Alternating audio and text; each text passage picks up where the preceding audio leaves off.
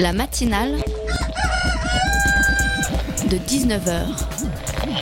Et bah, c'est une émission qui parle de société, politique, euh, Culture alternative. On va aussi parler de sport, euh, de gens dans la rue. et l'actualité en règle générale. On va peut-être parler des corbeilles à On va linge pas en osier d'Auvergne. voilà, il y aura, y aura des invités. Sociologues, des invités chercheurs. Les invités ne diront que des choses intelligentes. Ça va peut-être s'étriper un peu de temps en temps, mais La matinale de 19h, du lundi au jeudi jusqu'à 20h sur Radio Campus Paris. Elle l'a donc annoncé aujourd'hui pour Najat Vallaud-Belkacem, c'est à l'école de ramener nos chères petites têtes blondes, brunes, rousses ou châtains sur le droit chemin. Alors effectivement, il y a du bon sens dans ces annonces, hein. c'est pas à campus qu'on va râler sur l'apparition d'un module d'éducation aux médias, mais au-delà de ça, il y a quelques trucs qui fâchent quand même, avec par exemple ce livret opérationnel de prévention et de lutte contre la radicalisation. Alors on imagine déjà un peu les consignes, hein. t'ouvres le truc, si votre élève se laisse pousser la barbe, s'il est plutôt brun que blond, s'il ne se sent pas Charlie, appelez tout de suite le 0800 800, on viendra vous l'enlever immédiatement. hein. Au-delà de la blague avec ce genre d'initiative et en demandant à l'école d'enseigner la morale en plus de l'éducation, on prend le risque de prendre le phénomène d'extrémisme religieux comme on soignerait une maladie, d'en traiter ainsi les symptômes et non pas les causes. Ce serait alors un nouvel échec de la République face à la religion, un nouvel échec du vivre ensemble. Sur ce, bienvenue dans la matinale de 19h. La matinale de 19h, le magazine de Radio Campus Paris. Et on commence par un chiffre 3,6 milliards. C'est le nombre d'êtres humains de sexe féminin qui vivent sur notre planète, un chiffre considérable. Pourtant, en 2015, comme auparavant, la question de l'égalité des sexes est toujours d'actualité. Alors qu'en est-il réellement hein, du droit des femmes dans le monde? Quelle réalité se cache derrière la question du droit des femmes? Un livre, l'Atlas mondial, mondial des femmes, se penche sur la question. On en parle dans quelques instants. À 19h30, Sonia nous donnera ses conseils BD, puis on fera le bilan sur l'ouverture de la Philharmonie de Paris, une semaine après son inauguration. Réussite, projet et polémique, on évoque tout ça en deuxième partie d'émission. Enfin, avant de vous dire au revoir, Jonathan vous dira tout ce qu'il faut écouter pour être à la pointe de la musique. Sur ce, 19h04 sur Radio Campus Paris, montez le son, scotchez-vous au poste avec du double face. C'est la matinale. Dieu crée les dinosaures, Dieu détruit les dinosaures, Dieu crée l'homme, l'homme détruit Dieu, l'homme crée les dinosaures. Les dinosaures mangent l'homme. La femme hérite la terre. Les dinosaures mangent l'homme et la femme hérite de la Terre. Extrait de Jurassic Park, donc à l'ancienne. Pas de doute, hein, elles sont aussi capables que les hommes dans tous les domaines et pourtant le combat pour l'égalité est encore et toujours d'actualité pour les femmes. Je vous le disais, elles sont 3,6 milliards sur Terre aujourd'hui et le simple fait que l'on se pose encore la question de leurs droits montre combien le chemin est encore long pour l'égalité. Un livre fait un peu le bilan démographique de la vie des femmes dans le monde, les réussites et les chantiers de l'égalité entre les sexes. Ça s'appelle l'Atlas mondial des femmes. C'est disponible aux éditions Autrement. Bonsoir Carole Brugeil. Bonsoir. Merci d'être avec nous. Vous êtes professeur des universités en démographie à l'université Paris 10 à Nanterre, co-coordinatrice de ce livre avec vos collègues Isabelle Attané et Wilfried Rolt. J'ai bon jusque-là C'est très bien. Parfait.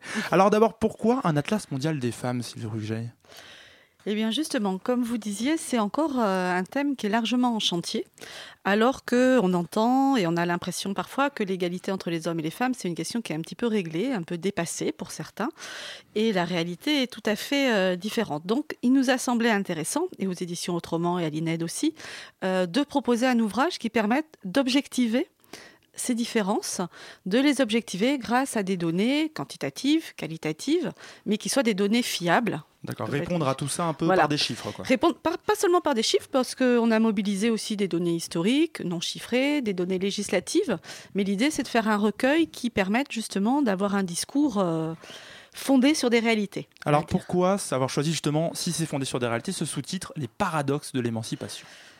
Alors pourquoi les paradoxes de l'émancipation? Parce que effectivement, il y a des avancées sur le droit des femmes. La situation des femmes dans le monde s'est nettement euh, améliorée, c'est Elle incontestable. partait de loin aussi, il faut dire, à l'époque, Voilà, on au peut, début dire du ça, XXe siècle. euh, on peut dire ça. Mais justement, quand on regarde un petit peu euh, de façon plus fine, on se rend compte que ces euh, avancées, elles, elles montrent un rapprochement assez relatif finalement des situations entre les hommes et les femmes. Que ces avancées, elles ne sont pas du tout euh, vécues par toutes les femmes. Dire que selon les régions, les avancées du monde, les avancées sont pas du tout les mêmes. Selon les aspects aussi, il y a certains aspects qui effectivement euh, ont vu des progrès énormes, le droit de vote par exemple pour les femmes, mais dans très nombreux autres domaines, euh, c'est beaucoup moins euh, évident. Et enfin, il y a un aspect qu'on oublie souvent, justement, c'est qu'il y a énormément d'inégalités entre les femmes elles-mêmes, selon les régions, mais Selon même les euh, pays d'où elles viennent. Oui, mais même au sein d'un même pays, selon euh, la culture, mais pas seulement la culture, les différences socio-économiques sont euh, bien plus importantes. Justement, Carole. Bouget, vous parlez d'inégalité. Moi aussi, ce qui m'a frappé, c'est la volonté d'un atlas mondial. Les situations des femmes sont extrêmement variées selon les pays, les cultures, les continents. Comment on fait pour éviter les généralités dans un atlas mondial? Il n'aurait pas fallu faire un atlas par pays ou par continent ou par, euh, je ne sais pas, euh, région géographique, je ne sais pas. Alors, je crois que là, ce qu'il faut euh, tout de suite oublier, c'est euh, l'ambition de l'exhaustivité. Parce que justement, c'est un atlas qui n'est pas très épais, on va dire. Il n'y a Oui, pas nombre euh, de pages. je rends euh, pas compte, un peu moins de 100 pages. Et voilà, il y a ça. 35 thèmes qui sont, qui sont traités. Donc effectivement, il n'y a absolument aucune possibilité d'exhaustivité. Alors il y a des choix qui ont été faits, il y a des choix, certaines régions, enfin certaines thématiques sont traitées pour l'ensemble des pays. Et puis selon les thématiques, on a fait des focus. On a fait des focus parfois dictés par les données. Parce que justement, on avait cette ex- exigence de qualité de vouloir euh, avoir des données fiables. Mhm. Et puis aussi parce que certaines problématiques se posent pas ou se posent vraiment pas de la même façon euh, dans les différents, euh, les différents contextes. C'est pas toujours facile d'avoir des données fiables sur les questions du droit des femmes? C'est pas facile d'avoir des données fiables sur euh, de nombreuses Oui, questions, pas sûr. seulement des, des données euh, relatives aux droits des femmes, mais c'est vrai que c'est compliqué. Il faut avoir, justement, étant donné la- l'hétérogénéité des contextes, il faut avoir des données qui soient comparables, Mhm. ce qui limite, et puis les données fiables, même s'il y a euh, des productions internationales, nationales, euh, de données chiffrées, c'est pas toujours évident de pouvoir les comparer. Alors vous disiez un bouquin pas, pas forcément très épais. On peut, quand on parle d'atlas mondial, on peut s'attendre à quelque chose comme une encyclopédie. Là, c'est quelque chose d'assez court, d'assez rapide. Il y avait une volonté de peut-être de rendre ça plus accessible à un public qui n'est pas forcément un public de chercheurs, qui n'est pas prêt à s'envoyer euh, 5000 pages sur un sujet, avec aussi beaucoup de graphiques d'ailleurs, qui sont très, euh, très faciles à comprendre. Oh, Mais complètement. Là, la, la volonté, c'est euh, vraiment, ça une ambition pour le coup euh, pédagogique, et donc de pas être dans l'exhaustivité, d'être dans la mise euh, en évidence de, de certains faits. Et évidemment, la cartographie et les graphiques aident à synthétiser, pour le coup, de très nombreuses données. Parce que vous avez l'impression qu'il fallait sensibiliser un peu le grand public à ce problème, qu'il n'était pas tout à fait au fait des choses? Oui, comme je vous le disais en, en début d'émission, Mhm. c'est certain qu'il y a des impressions, il y a des, des sentiments, des représentations de cette égalité qui ne sont pas des réalités. Donc, Des euh, imprécisions aussi peut-être des imprécisions.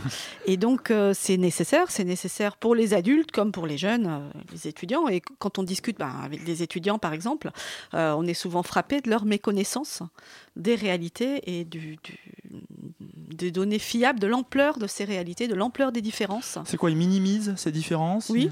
Il y a un discours certainement euh, qui consiste à, à minimiser. euh, Parce qu'au quotidien, on va à l'école avec des filles, Voilà. parce qu'au quotidien, on, parce on y a est tout une le temps avec. de euh, mixité, parce qu'on a l'impression que dans les sociétés comme euh, la société française, ben, les filles et les garçons vivent de la même façon, que c'est fait quoi. que c'est fait. Ce qui n'est pas, est pas le euh, cas. c'est pas le cas. D'accord. Alors, Carole Brugier, on va commencer un peu par euh, voir un peu les détails de ce livre. Ce qui me touche au quotidien, c'est un combat qui a souvent été mis en avant. hein. Il y a ce partage des tâches. Alors, euh, il y a, un chiffre, moi, qui m'a intéressé. C'est ce chiffre, à la maison, en moyenne, les femmes travaillent 10 à 12 heures de plus que les hommes chaque semaine. Alors, et ça, en plus, on pourrait se dire, sur un plan mondial, non, non, ça, c'est que en France. 10 à 12 heures de plus chaque semaine en France. Oui. C'est assez. Alors euh, ça, c'est un résultat pour le coup qui, a- qui est assez médiatisé. ouais, euh, moi, ça m'a marqué. hein. ouais, ouais, qu'on a repris, mais effectivement, c'est un des grands euh, aspects, on va dire, de résistance, euh, y compris en France. Il y a un partage très inégal des tâches. Euh, il y a un partage inégal qui attend à se renforcer avec euh, la- le, le cycle de vie, c'est-à-dire qu'une fois que les gens sont en couple, ont des enfants, et plus ils ont des enfants, d'enfants, euh, le, le partage va se va Parce que l'enfant est encore dédié polarisé. dans les tâches féminines. Parce que effectivement, euh, les, ch- les charges, alors quand on parle de ce type de tâches, hein, on distingue les charges parentales Hmm. et puis les charges domestiques. Alors c'est vrai que les hommes se sont beaucoup plus investis dans les tâches parentales que dans les tâches Donc, domestiques. parental, c'est élever l'enfant, S'occuper des enfants, l'habiller, aller le chercher, le faire Et euh, domestique, c'est le ménage, toutes les choses un voilà, peu. Le euh, repassage, la serpillière, la vaisselle. voilà. Voilà. Donc ça, les hommes les, les laissent encore largement quand même aux femmes, même s'il y a Mhm. eu des progrès, mais quand même l'inégalité est très forte.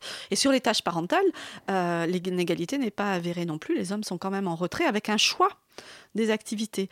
Dire que les Ça veut- hommes ont tendance à prendre plus facilement en charge euh, bah, les activités ludiques, par exemple jouer avec les enfants ou des activités un peu affectives, être là au moment du coucher, parce qu'aussi ils sont rentrés Hmm. du travail.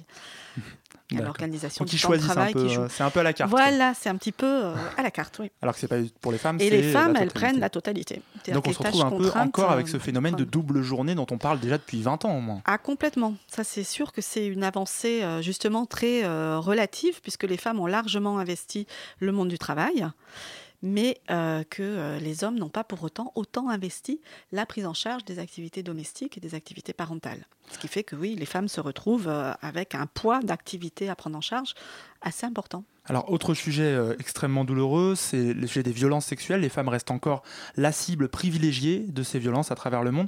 Et vous constatez dans l'étude une augmentation substantielle des plaintes en France. Mais ce que vous dites, c'est que c'est pas, il n'y a pas plus de violences sexuelles, c'est que la parole se libère peu à peu.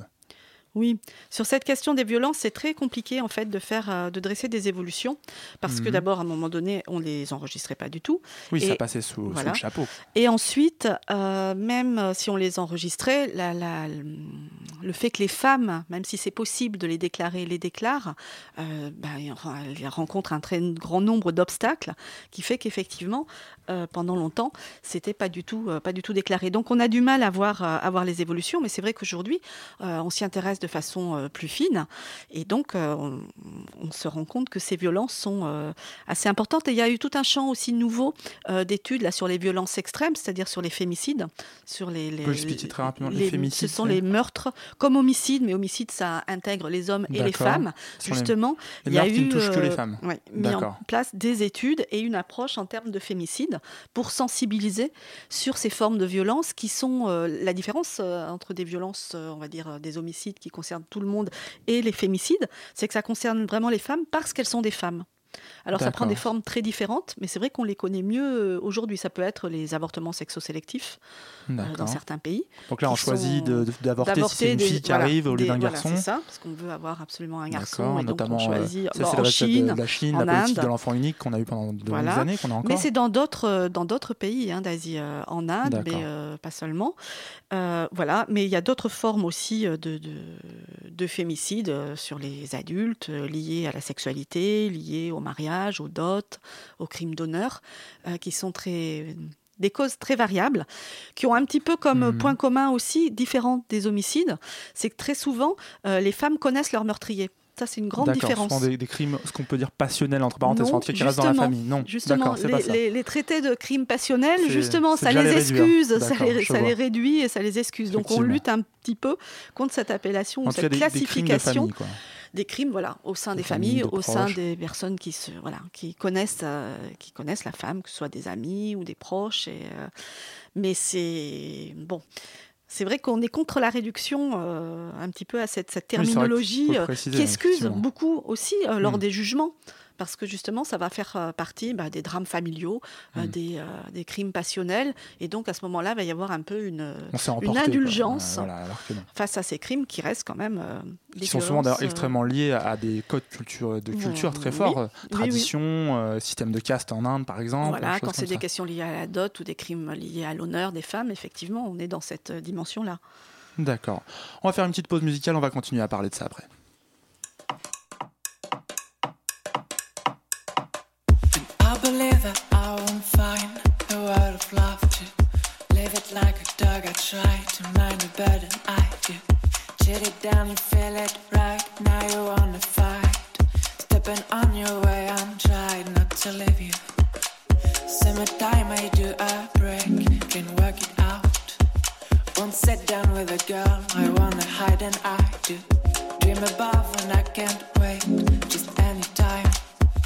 They're calling for a bird. I wanna find an I would like to believe they're killing time when I go on, but I do.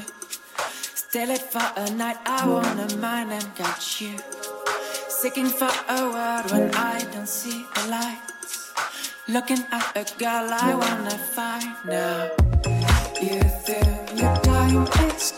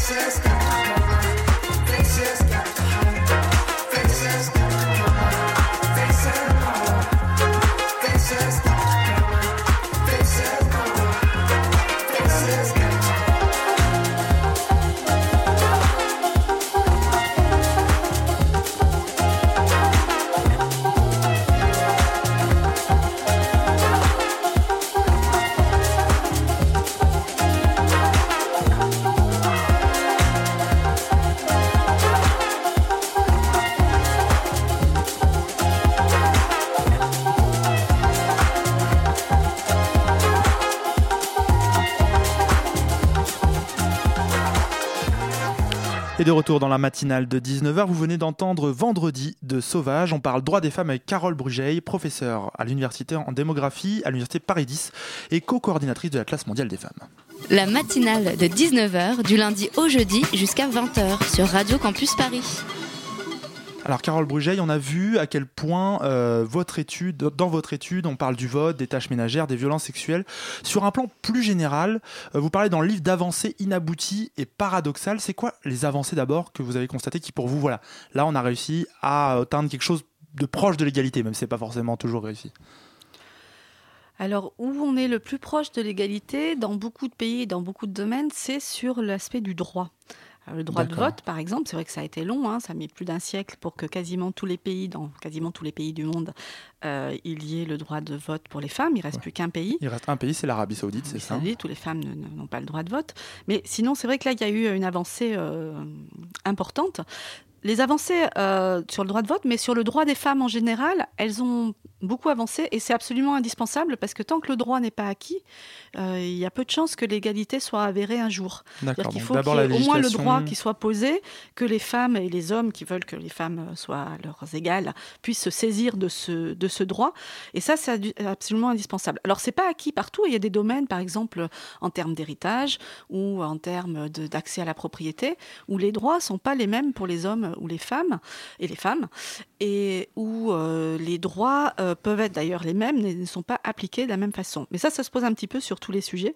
C'est-à-dire qu'on va avoir des droits euh, qui vont pas forcément se euh, matérialiser dans des, dans des faits. Les avancées aussi, euh, Voilà. c'est toujours en termes pas de droit, mais de conventions internationales. C'est vrai que ça, c'est très important. Parce qu'une fois que les pays ont ratifié ou ont signé à minima des conventions internationales, comme celle sur euh, la CEDEF, qui est la convention pour l'élimination de toutes les discriminations à Mhm. l'égard des femmes, c'est vrai qu'il voilà, il y a une forme Mhm. d'engagement, même si elle se concrétise pas, enfin, si il ne se concrétise pas, il y a quand même une forme d'engagement euh, de ces C'est c'est pays. quelque chose qui a mis du temps à apparaître parce qu'il a fallu attendre l'après-guerre pour avoir les premières conventions à l'ONU euh, sur l'égalité des sexes, etc.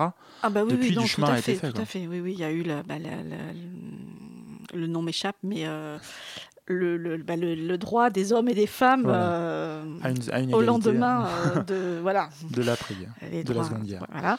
Et, euh, et après, effectivement, il y a eu euh, d'autres euh, d'autres conventions qui étaient beaucoup plus parcelles, par, enfin, sur des thématiques beaucoup plus restreintes, hein, comme le droit à la nationalité, les droits dans le mariage.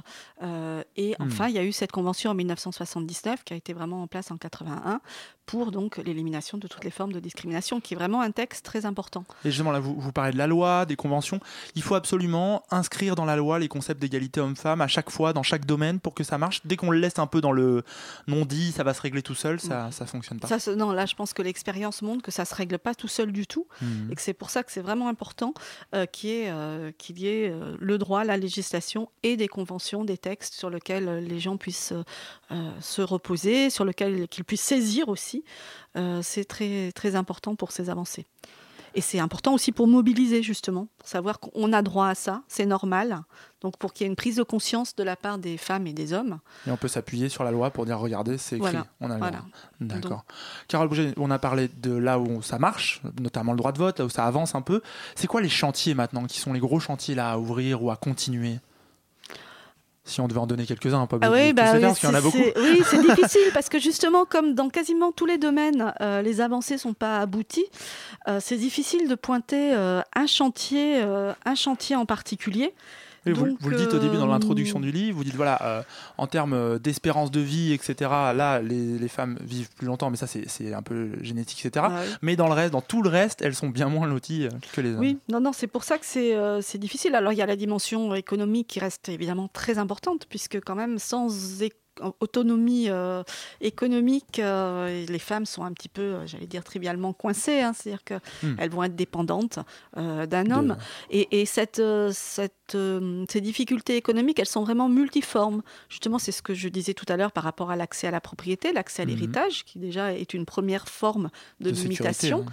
Euh, L'accès à la propriété, c'est aussi lié euh, au moindre revenu. Donc, euh, le moindre revenu, par exemple, pour les pays occidentaux, ça veut dire moindre accès aux prêts. Hmm. Donc, euh, effectivement, les femmes sont moins propriétaires. Et ensuite, on sait qu'elles sont, euh, bah, que leur place sur le marché de l'emploi est un petit peu différente parce que souvent elles sont moins qualifiées, parce qu'elles travaillent pas à temps complet, qu'elles n'ont pas les mêmes, euh, les, enfin, elles Oui, travaillent vous- pas. vous certaines livre, hein, travaillent vous- pas à Vous temps pointez la complet. fragilité économique, Voilà. plus de peur de perdre un emploi, des faibles valorisations du travail. Euh, Il y a un chiffre moi, qui m'a marqué, c'est aux USA le taux de pauvreté des femmes, 14,5% contre un peu moins de 11% pour les hommes. Il y a quand même une différence assez forte. Mm, mm. Euh, ça, c'est une inégalité structurelle qui reste forte? Ah, complètement, parce que c'est euh, ce lié justement, euh, voilà, c'est lié, euh, c'est tout un processus, c'est un continuum. En fait, ce qu'il faut avoir en tête, c'est que ces inégalités entre hommes et femmes, c'est vraiment des continuums. Donc les filles, elles vont à l'école aujourd'hui pour l'éducation primaire autant que les, que les Mhm. garçons. Pour l'éducation secondaire aussi dans certains contextes, mais pas partout.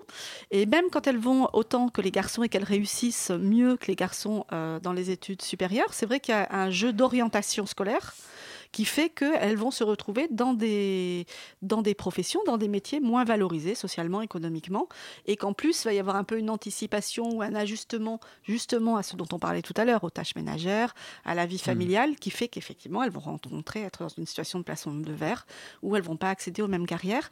Ce qui est intéressant aussi euh, dans cet accès aux mêmes euh, carrières, c'est qu'elles n'ont pas donc euh, les mêmes secteurs et elles n'ont pas non plus le même, les mêmes positions. Et les mêmes secteurs, en fait, on se rend compte que les femmes sont encore cantonnées dans un nombre de métiers, de professions beaucoup plus restreintes que les hommes. Donc c'est une D'accord, il y a position. des, des pro- il y a des euh, professions qui leur sont interdites, je le mets un peu fort, en tout cas qui leur sont quasiment pas ouvertes? Pas euh, Il y a Ça quoi, rarement. par alors, il y a- exemple y, a- pourrait y en avoir, hein, mais euh, n'y a, pas. bah, dans le bâtiment, il n'y a pas beaucoup de femmes, Mm. ça, on sait. hein, il y a- mais il n'y a pas d'exclusion euh, formelle. Mais de fait, il y a quand même tout un processus qui fait qu'on va être dans une continuité où les femmes sont quand même plus dans la santé, dans le social, dans l'éducation.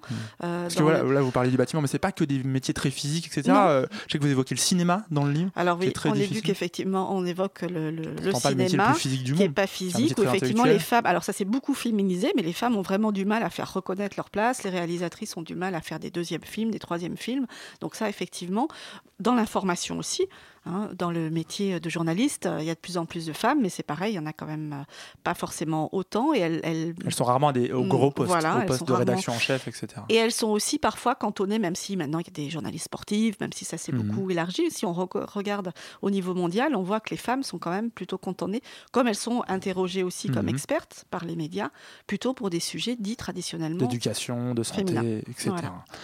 Une dernière chose que je voulais voir avec vous, Carole Bruget, c'est cette impression, moi, que j'ai en tout cas, hein, qu'il faut un peu une prise de conscience aussi des hommes dans cette histoire. On parle que des femmes là depuis tout à l'heure, mais que l'on prenne nous enfin notre part dans un peu cette marche vers l'égalité. Alors c'est vrai qu'on s'en rend pas compte. hein. Moi, par exemple, ce, chiffre, on en parlait tout à l'heure, de 12 heures de travail en plus à la maison euh, chaque semaine en France pour les femmes, euh, ça m'a totalement euh, étonné. Euh, il faut que les hommes prennent un peu conscience qu'il y, y a une vraie inégalité, qu'elle est là. Il faut qu'ils se bougent un peu pour euh, tendre la main, tendre le pas.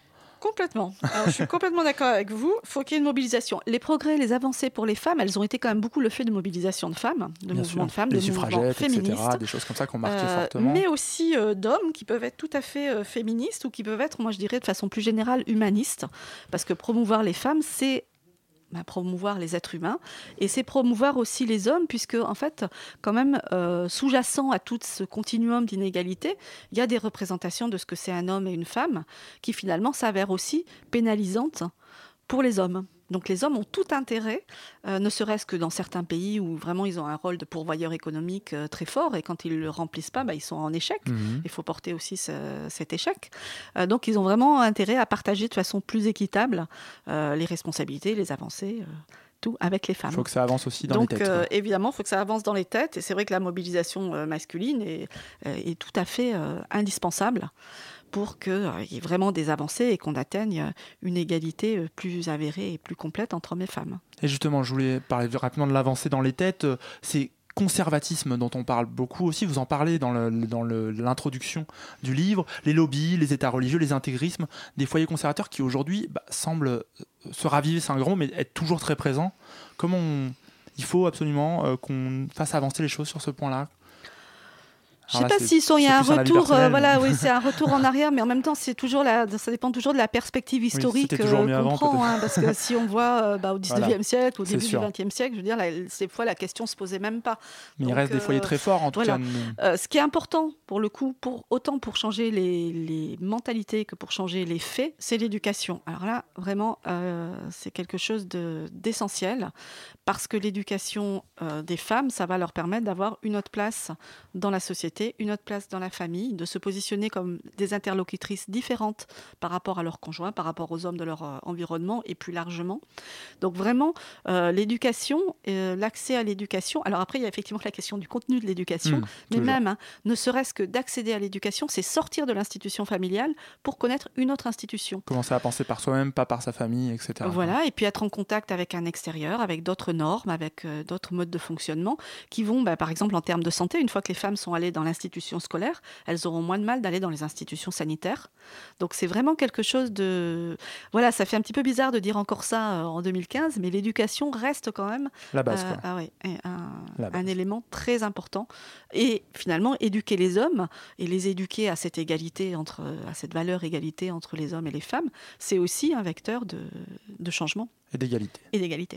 Merci, merci Carole Bruget d'être venue nous voir dans la matinale, de nous avoir éclairé sur cette question du droit des femmes. Le livre, c'est l'Atlas mondial des femmes, il est disponible, hein, c'est aux éditions Autrement. C'est extrêmement instructif, c'est très pédagogique, de nombreux graphiques, des infographies. C'est à lire absolument. Merci beaucoup d'être venu nous voir. Merci, au revoir.